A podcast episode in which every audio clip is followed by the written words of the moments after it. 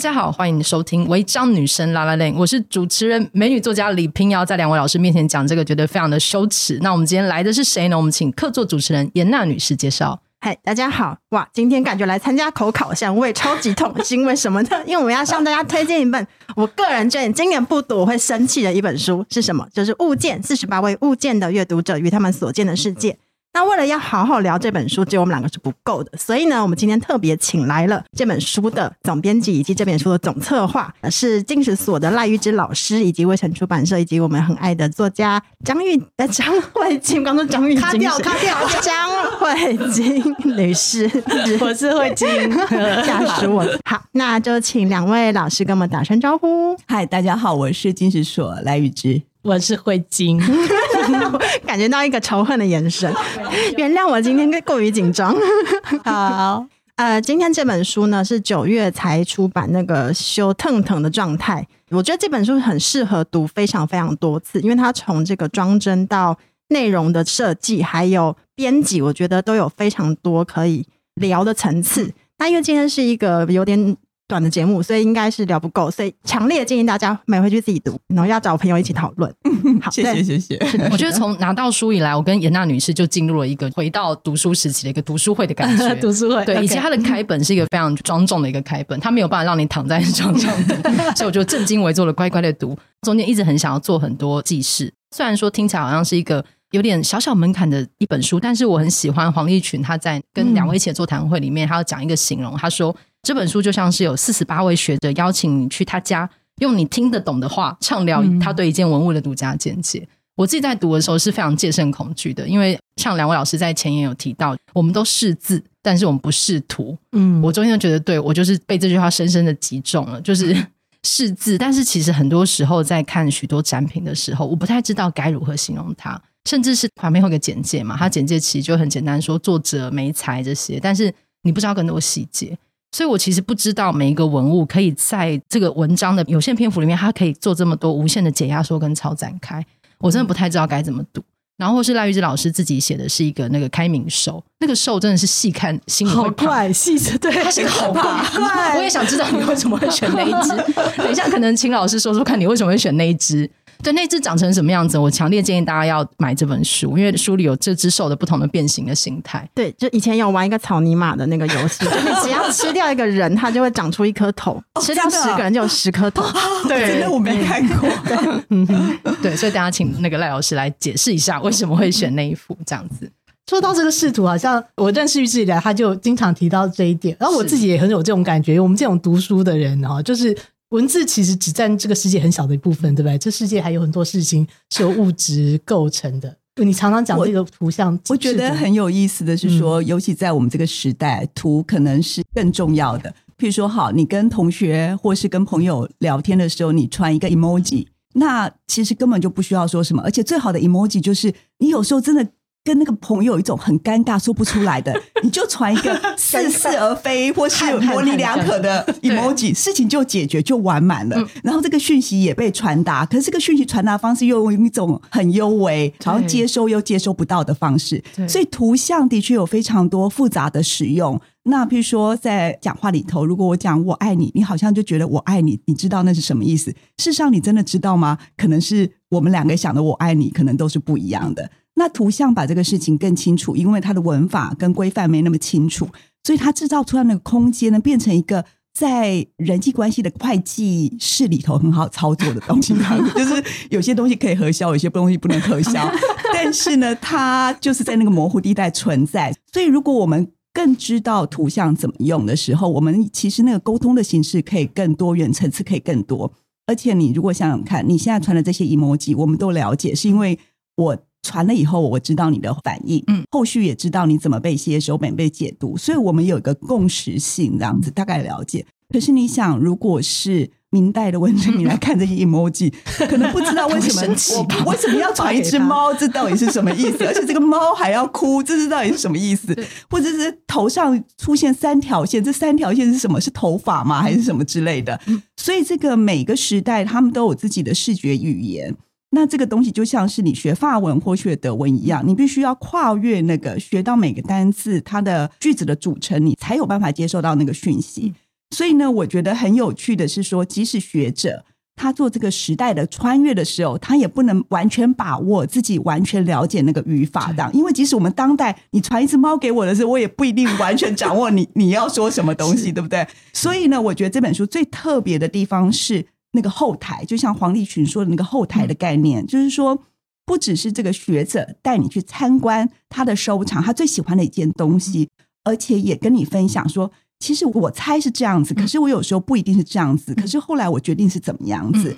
这种其实大家在写论文的时候。通常是武装起来的，你尽量不要让别人知道你不够强的部分，对不对？然后你不够强的部分，就引了很多注释 来来给你放的，只是说出了一些 惊人的内幕。是，但是呢，在这个里头，我觉得这本书我最喜欢的部分是学者突然有个机会可以非常真诚的对话，而且在这个真诚的对话里头。你还会觉得是有贡献，而不是有伤害的，所以我这是我最喜欢的部分。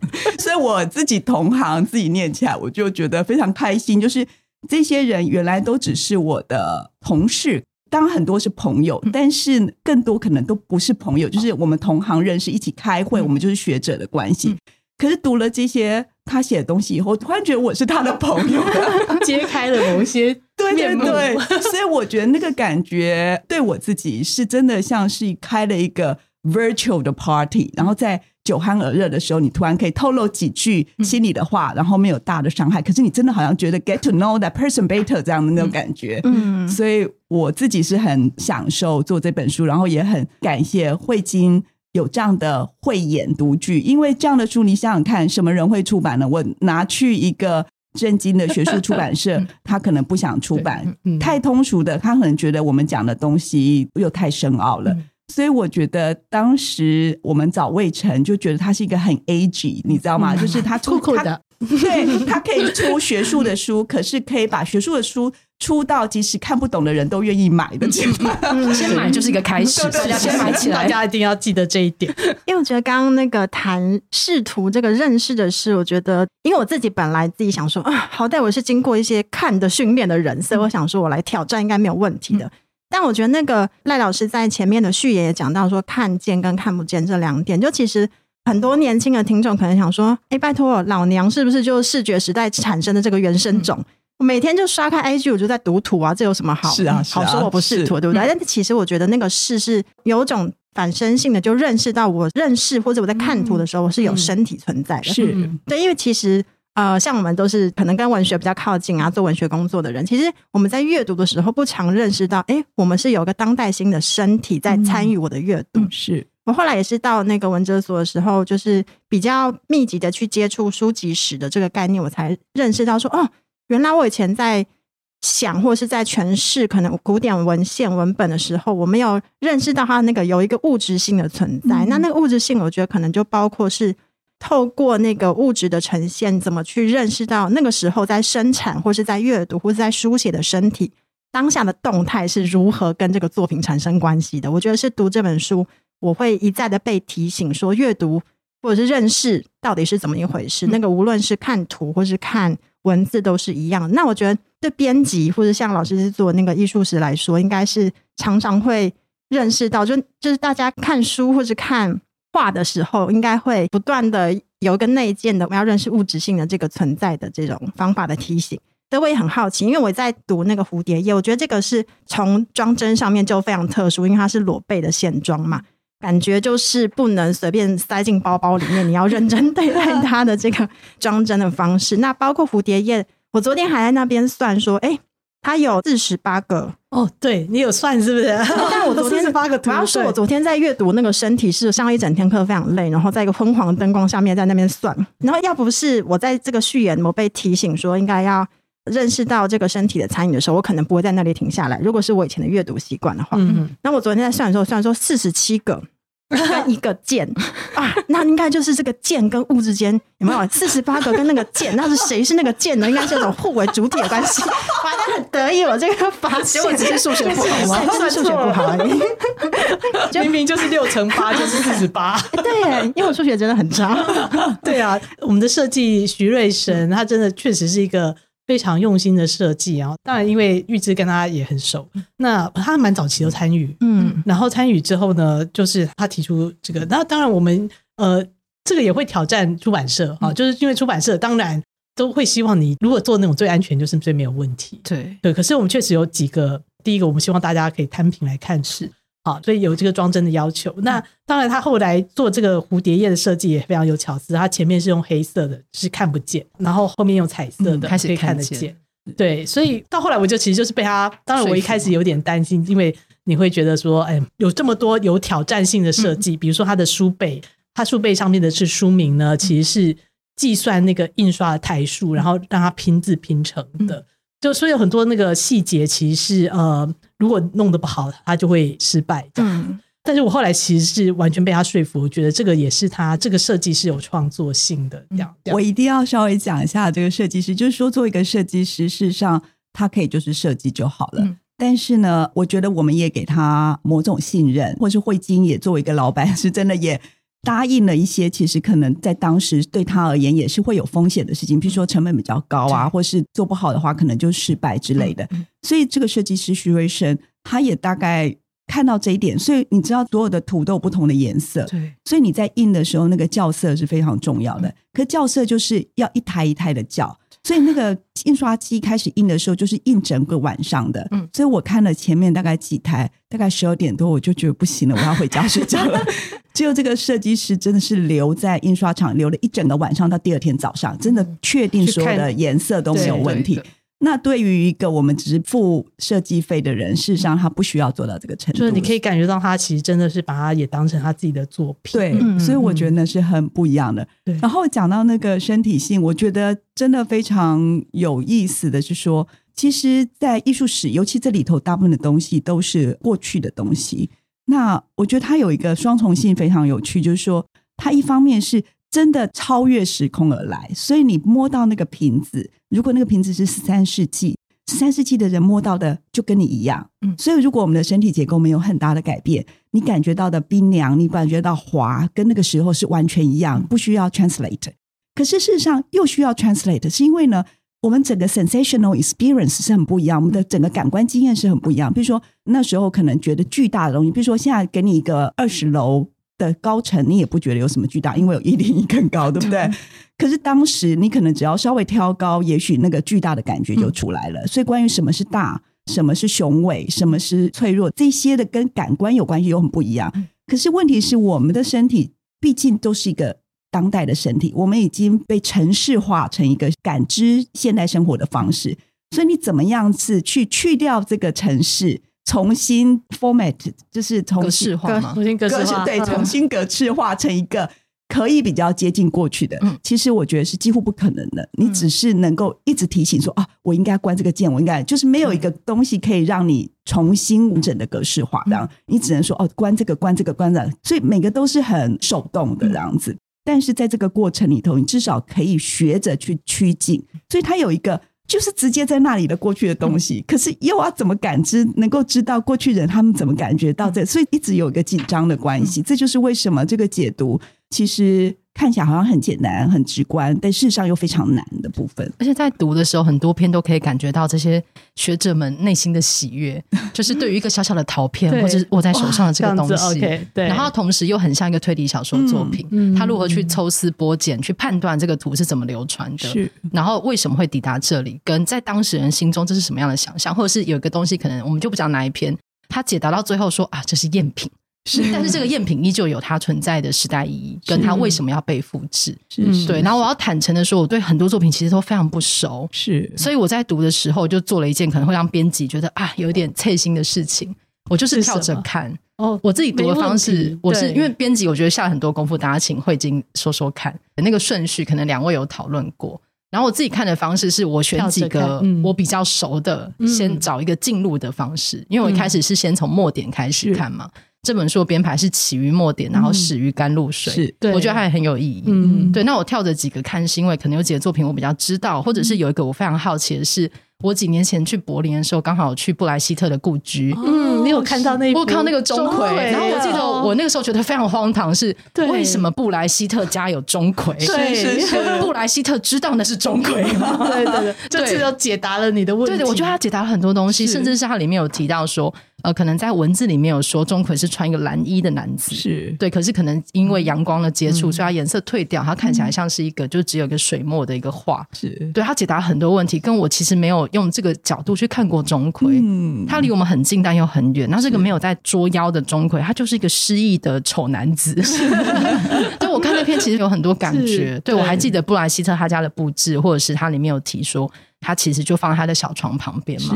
然后布莱希特家的旁边窗户望下去，其实是一片墓园。嗯，对，哦所以我在读那篇的时候会想起那个鬼对，我想说布莱希特是有怕鬼吗？应该没有，因为他见过地狱就不会怕魔鬼嘛。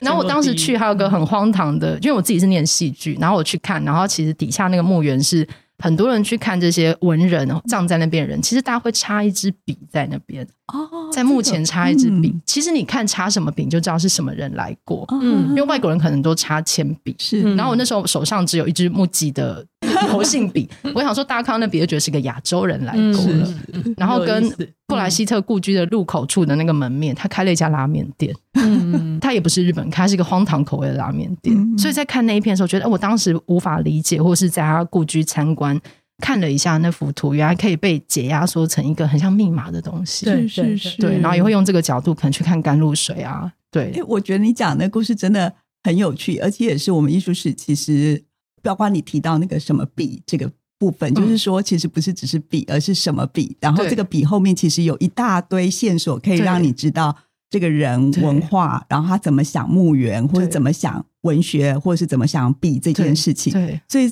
真的非常有意思。然后，其实我觉得这本书还有一个呃，对我个人觉得很棒的部分是说，它真的就是面对这个不完整性，嗯就是说研究的不完整性、写作的不完整性，是或是我们所知道的不完整性，嗯非常诚实的面对。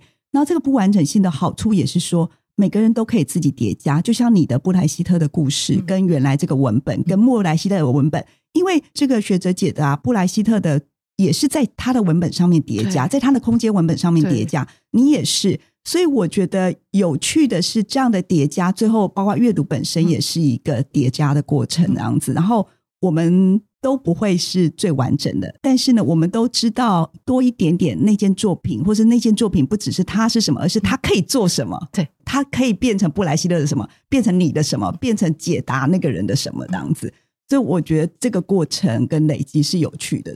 嗯我也是被那个就不完整跟或许不知道这个部分打动，因为就是会想说，哦，终于在看论文之外就看到，原来你也不知道啊。对，没错。我看那个马晓真老师说，哦，他在二零零八年开课的时候，他也就是想说，哦，还有好多不知道，然后就好安心 哈。对，呃，这个其实也是因为。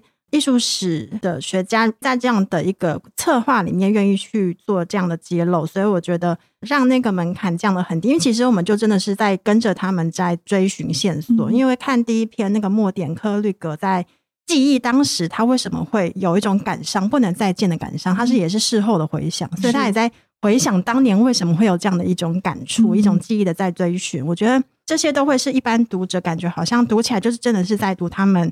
与艺术品之间的一种非常具有身体性的这种生命对话，是是对，那个是很触动我的。嗯、那包括塚本弥充在谈那个雪中归木图的时候，我很喜欢他形容宋娟是有一种蓬松的气息，对，那个他的只有摸过的人才会知道那个特质，这样子。对，包括就是要怎么把那个卷轴卷开，然后再卷回来。我觉得那个。物质性就是在这边影响了你怎么看事情，然后影响了你怎么去接收这个话给你的讯息，然后也包括影响你怎么去观看或是建构世界，还有这个知识传递的过程。所以我觉得这是这本书，我觉得一般的读者，就算你没有读过这些话，也会觉得啊，好，真的引人入胜，感觉就是跟着他们在办案的样子。是是是是对，那这些真的是在读论文的时候就比较不会看见的这些面向。那因为刚刚谈到说，就是怎么观看，其实在这本书里面，在排版上面也做了很多的设计上面的巧思。因为有时候我自己在读的时候，我会从学者们如何去描述那个画的细节，去想象那幅画。因为那个画排在后面，有时候我就等不及，想说什么啦，赶快先翻到后面先看一下，然后再翻回来看那个文字。那像甘露水，我记得我那时候去展场看的时候，因为它摆在有点高的地方，所以其实我应该要能看到它的脚，但是我没有，因为我被引导看它的头，因为它就往上看了嘛。嗯、所以其实我是看这个书的时候，我才特别注意到说，哦，它脚下有涓涓细流啊。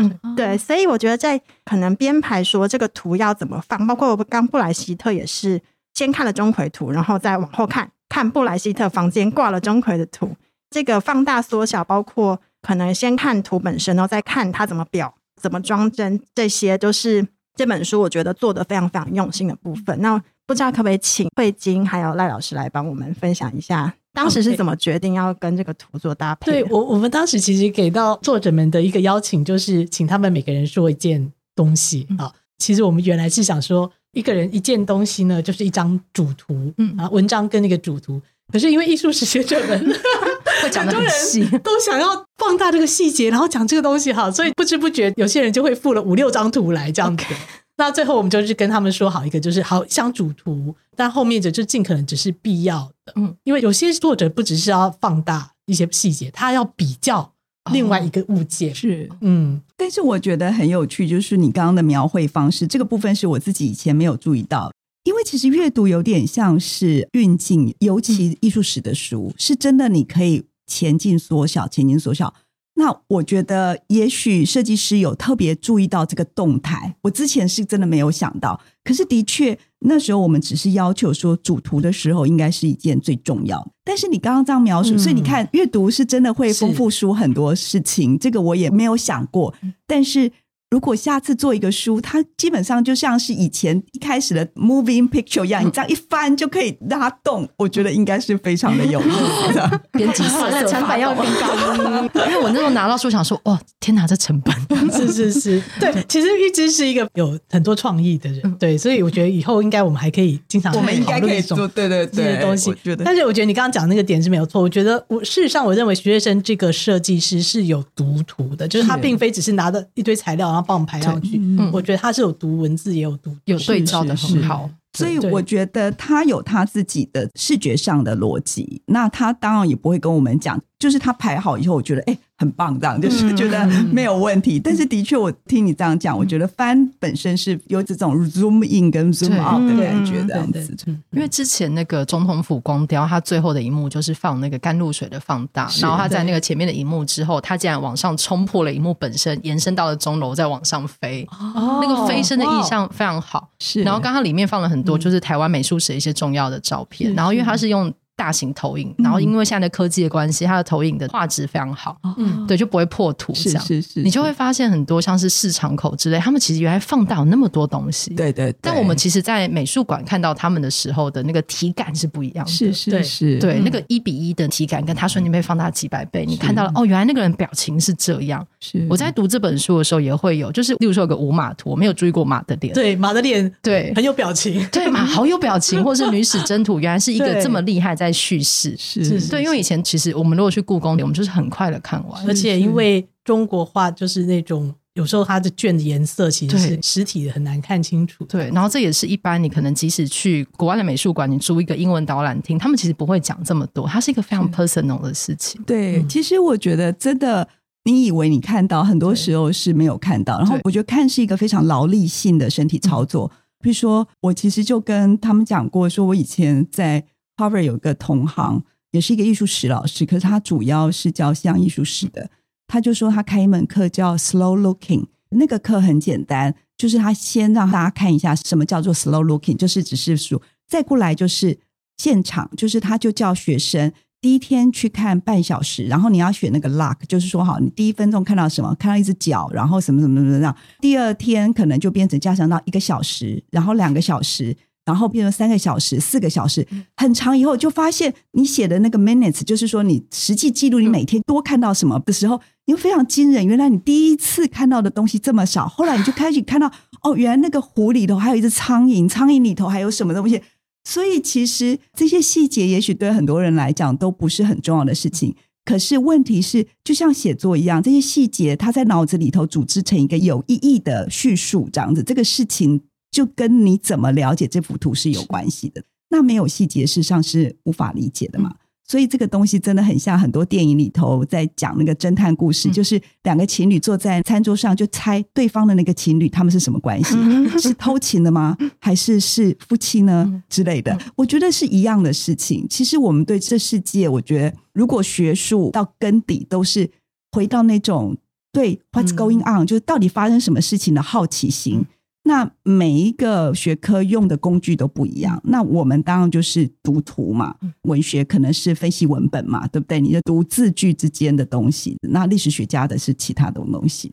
所以我觉得这些细节永远是所有事情的开始。然后那种好奇心，觉得他们两个到底在搞什么的好奇心，是所有事情的根本啊。就是我觉得没有非常伟大的问题，都是很基本的问题的。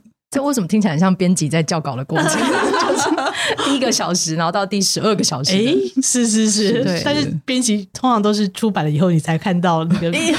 天哪，这样子。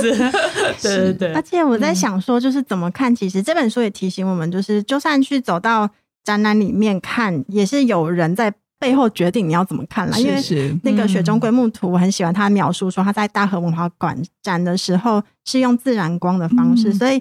我觉得那个地方很诗意，就是他说，就是因为它是具有当下性跟一次性、不可重复性的那种看。那它不是博物馆整个二十四小时大量给你看这样，所以它那是一瞬，这就是一瞬的光亮，我就立刻把这句话画起来。是是是，太美了，我也非常喜欢那一 篇哦。对对对，而且我觉得他描述说自己还是一个年轻的小学艺员的时候，心中以为只要挂出所有的名品，就会大家川流不息的看，就没有人，因为好喜欢，对对，很喜欢。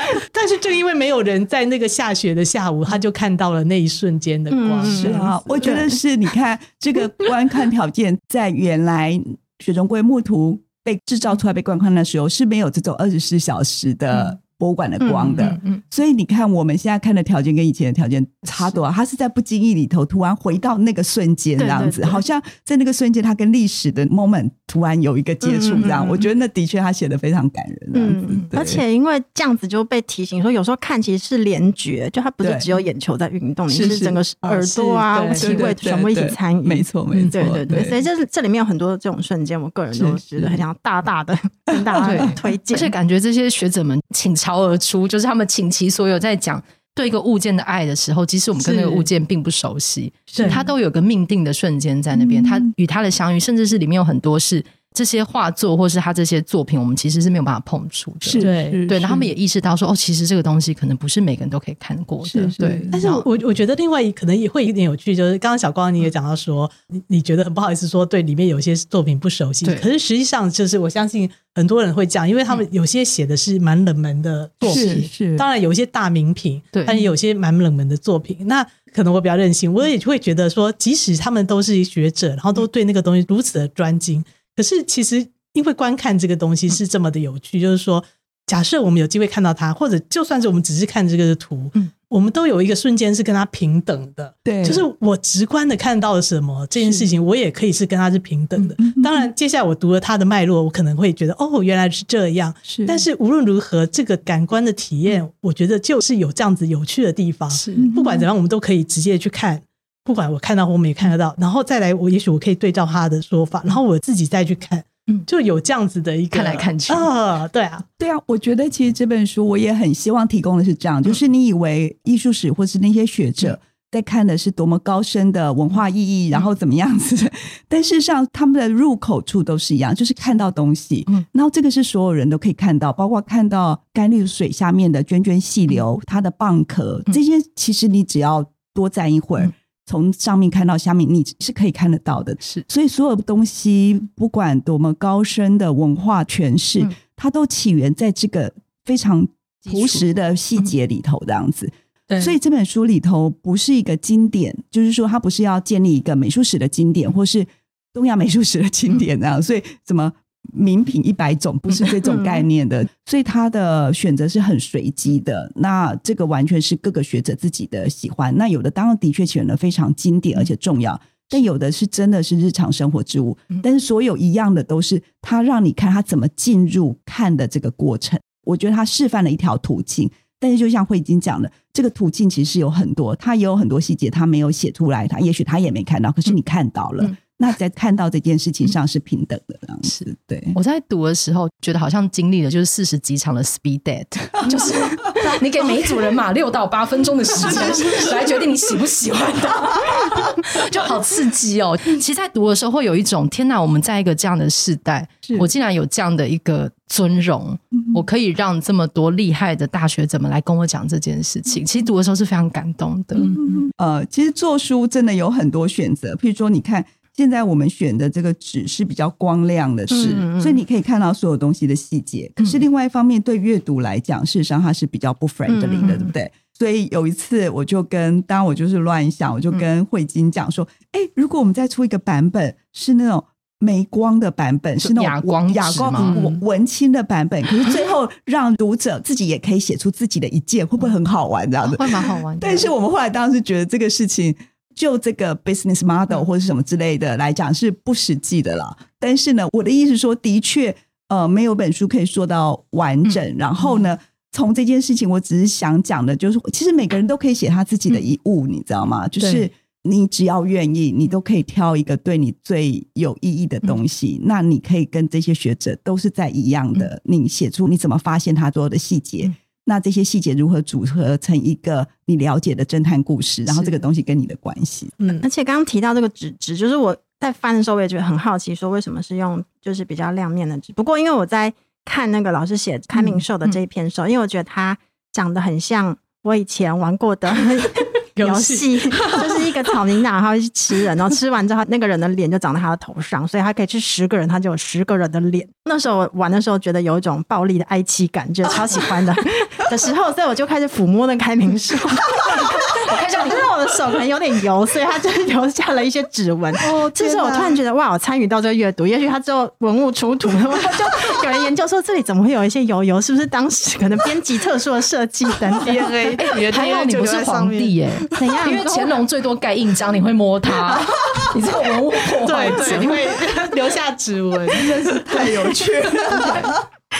可是我发现很多美术史的纸行都会选择这个印法，因为就是为为图友善，为了图。对，实际上我们那时候也因为各种意外的关系，也试了两种纸。那确实就是说，我们如果为了把这个文字读清楚，通常都会选择不会这么亮的纸。可是那样子那个。图片的那个细节，细节就会被牺牲。嗯，我自己很想问赖玉芝老师，就是因为每个人选个物件嘛。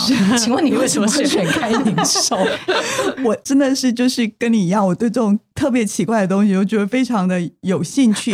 而且你不觉得 这个东西？你看，它看起来是一堆人头在一个兽身上面。可是如果你想想看，如果你不是现在的人，你在十八世纪的人，用这个方式画。然后你又相信有，比如说龙啊、麒麟啊这些东西，嗯、你不知道世界物种的的界限在哪里，你会觉得这个是可能真的存在的东西啊。嗯、所以这种画法 给这种物一种它其实没有的现实感。嗯，而且有趣的是说，其实你看所有的文献里头都没有跟你讲说它毛皮应该是什么颜色的，它毛是长的、短的，它这个怎么接，所以这些细节都是这个画家。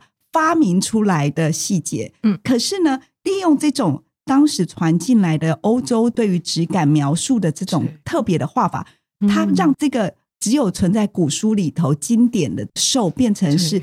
真的摸得到、感觉得到、想象得到的东西。所以这个有点像我们现在的 VR，就是说它是一个新的图的科技这样子。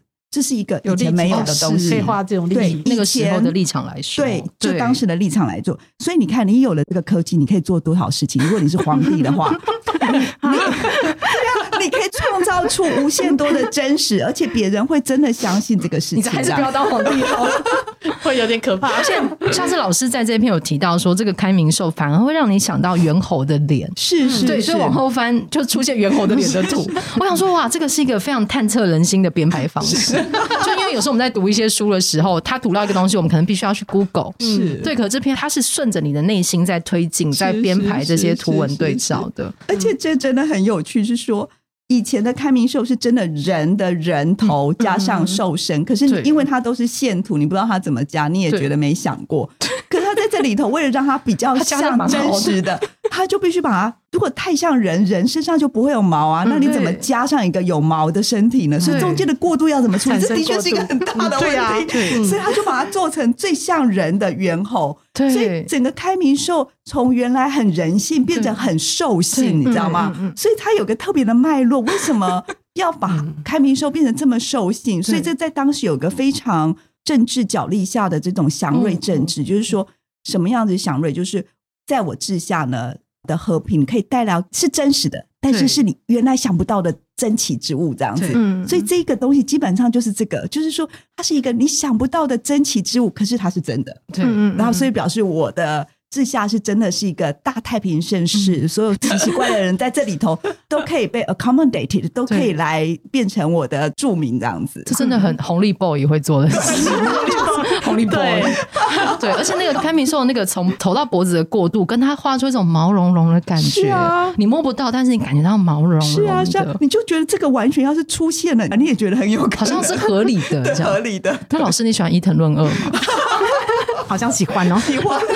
因为伊藤润二有一个故事，也是人头会叠上去的，是是是，就是他传承了家族的诅咒，新的媳妇会叠加所有的人头，他最后只能躺着，因为他那个人头的叠法没有像开明兽这么有逻辑，没有那么逻辑。因为开明兽的逻辑，它看起来是底下一圈，上面再一圈，它很像蛋糕，就是真的可以站起来三层结婚蛋糕。但是伊藤润二是一个接一个，他没有计算那个底的容积率，OK，所以上面会倒掉，那应该更可怕。你说上面的媳妇会掉下来？这是祥瑞啊，这是祥瑞，可是他又有点就是压制你，但是他又没有让你感到真的恐怖，所以他其实是有种帝王的威严，好像又是合理的。嗯，对。但是我没有想过会看到这个图，就是对，就翻一翻，忽然出现这个吓一跳，这个我没有想过，很特别。而且在读笔记的那个文字里面去认识异类，我觉得跟需要把它变成真的要画工把它画出来变视觉化，我觉得那个界限，就我没有想过说。如果要画的话，他应该怎么去想中间那个界限的调整？我觉得这个就很有趣。但我很想问老师说，就是我读到前面说，本来是老师也有对某一些话哑口无言的时候，嗯，所以你知道，就是做文学的人，就或者是喜欢文学人，就很喜欢这种哑口无言的时候。所以我很好奇，说老师最后选用这样的写法，是经过一些斗争啊、实验啊，最后落定是这样的写法吗？嗯，其实我们最早收到稿子是克利格老师的稿子，嗯、所以我就觉得哇，他这个太厉害，有一种很好的平衡在个人性还有艺术史的上面，嗯、所以我觉得啊，我好像应该要有这个非常灰色、层次丰富的个人性，所以真的是，我觉得我那个部分就觉得很无言。虽然我很真实，可是我觉得我自己的那个文学性可能。没有那么 eloquent 的，就是没有那么呃丰富的语言，所以我就觉得啊，我真的是那一篇就在那上面是很贫乏的这样子。但是其他人有的真的，包括像我们刚刚说的那个种本的那一篇，我也觉得有非常好的平衡这样子。但我觉得就是感觉是有四十八种写法，所以读起来确实是觉得，哎、嗯，大家看事情或是看画的角度都不一样。我觉得。应该会是这本书，大家会觉得好像边读边冒险，有种动态的阅读感。是，没错，没错。而且甚至是有两位老师都是选那个维德花瓶，就戴维德瓶。有对对。然后，可是他们写法，我会觉得这是两个不一样的东西，就他们看见东西是完全不一样。是是是。然后，因为一位是研究瓷器的学者，然后另外一位他是里面唯一一位在拍卖行工作过的。对对对对对对。所以他们拍卖行感觉其实更接近这些物品。对，而且那件物物品对他非常重要，因为呢。当时为了那一个大卫瓶，事实上是需要被估价，可以保险啊什么之类，所以他是第一个去估价大卫瓶，所以这个对他整个生涯是非常有纪念性的这样子，对啊，嗯对，所以他你可以看他在市场里头，大家比较重视的当然就是怎么辨别他的时代什么，所以他做了很多的比如纹饰第一层什么第一层的这种划分，对。对。可是陶瓷史学者他们当然还有比较多文化史的面向，所以他就会想解决其他的问题。是，对，甚至他后面说，如果他现在估的话，要再乘以三十或四十。对，然后只是在里面几篇看，就想说，天哪，那时候慈禧到底抵押了多少东西出去？真的很有意思。想想有时候也是真的觉得。很惊人，对不对？它其实是一个非常非常好的东西，可是一个瓶子那样的价钱，对，还是会有点嗯，是 是。因为我觉得这本书也隐隐的在回应了一个我们现在身处的这个当下的状态。因为从第一篇克律格的也有提到，说是停在那个就是疫情要爆发的，因为对我们这种很懒得出门的人来说，就哎，疫情来了，然后很多博物馆或是图书馆都开放图的下载，就觉得哇，好棒哦。可是对艺术史工作者来说，这是一种痛苦，是不是？因为无法接近那个物本身，这里头真的。是一个在一个非常特别的处境里头，我们因为这个学科本身最重要的就是你真的要看到那个东西，因为很多东西是图片上不会看到它的重量，对不对？比如说陶瓷器或是青铜器的，即使仿的，它重量外表很像，你一拿就知道那个重量不对，就是不对的嘛，对不对？所以这个直接能够接触东西是非常重要，就像是说那个卷卷的时候那个蓬松的手感，或是比较坚实的那个，跟朝代跟材质都是有关系的。那所以大家突然都不能够旅行的时候，我想这是我很惊讶，就是我们写信给这些学者，呃，跟他提这个想法，其实也不预期说。因为他们平常都很忙，我也不预期说他们一定会回信或是很快，就每个人都非常快的回信，尤其 可可老师第一个叫第一个叫，而且是我写给他，我想一个星期多吧，他就把文章送来。其实那时候我们连要不要做这本书都有可能是诈骗案，这样 骗小我们就不能不做了。对，因为那时候我只是跟慧晶讲说，哎，我们来做这个好啊，他也觉得很不错。可是我们当然还有很多其他事，我们就这样子，对，他等下来搞就只好 要一定要把它生出来，这样是是是，而且。那时候因为就是二零二零年五月的时候，就是疫情也刚放起来。那我还记得他那封信，把那个稿子寄来的时候，他还稍微描述了一下，就是说忽然之间就 lock down 这样子，而且那时候英国很严重嘛，是，然后他就只能够在他的小院子里面活动这样。所以你这个也是一个反身性，就是你意识到这位作者在写这个，拿出日记来读的。对，嗯，因为其实我觉得可能是因为这样的状态，所以我们可以看到蛮多学者，包括我爱的狗眼仪他。就是也用他自己看的方式、看物的方式回应他怎么去思考当代。我觉得这个是过去很少的机会可以读到大家做这样的一种思考。对，对，然后读克律格那一篇到最后，他描述的那个文征明画给一个年轻人，然后他最后是这样写：他说最后那年轻人又活了六十三岁。对，天哪，很有意思。对，对，感觉好像就是大家觉得一直担心未来这整个世界会怎么发展的时候。他用这样的轻轻的一句话，于是我我们有某种东西就能够被延续下去了。嗯，没错没错。而且慧晶应该可以谈，就是说这个书其实我们一开始想的是一个艺术史的书，虽然邀的都是学者嘛，可是后来你刚刚说开卷，式上把它发创作。今天公布的这个 Open Book 年度好书奖，那入围名单，那因为年度好书奖 Open Book 它其实是分成中文创作类跟呃翻译翻译类，对。那我们入围了中文创作类，谁是创作？当然，因为确实有一大半的中文作者，对。对，然后其实当然有很多是他用英文或者日文写，然后我们再翻译过来。可是应该说是邀稿者是中文创作，我们邀稿的人是中文创作。但是有趣的是，他把它放在创作类，不是有个是生活美学类，哦，另外有个是生活类，他把它放在中文创作类，对，所以很有趣。但是的确，我们是杨丽，你说 陈亚兰吗？是陈亚兰，真的，他讲的太好了。对，因为因为我觉得他的确是一个桥梁，他是一个非常跨域的尝试嘛。就这么多学者用大家听得懂的话在跟我们讲解这件事情本身很有趣，对对，哎，蛮不错的。好，希望我会得奖，祝福各位奖项上台。对，好，今天非常谢谢张慧晶总编辑跟赖玉芝老师来上这个节目，就是我觉得今天是一个收获满满的一天，然后觉得好欢乐。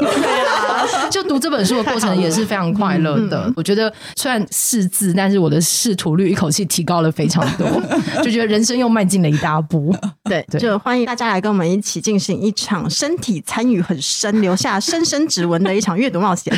将来百年后，你的指纹就会在误切图的时候被就是研究。如果那时候还没有世界末日的话，纸质还不错。我刚刚看了一下颜娜的书，还没有被戳破。对，那再次谢谢两位，谢谢两位，谢谢，好玩，谢谢。那违章女神拉拉链，我们下次再见，拜拜，拜拜。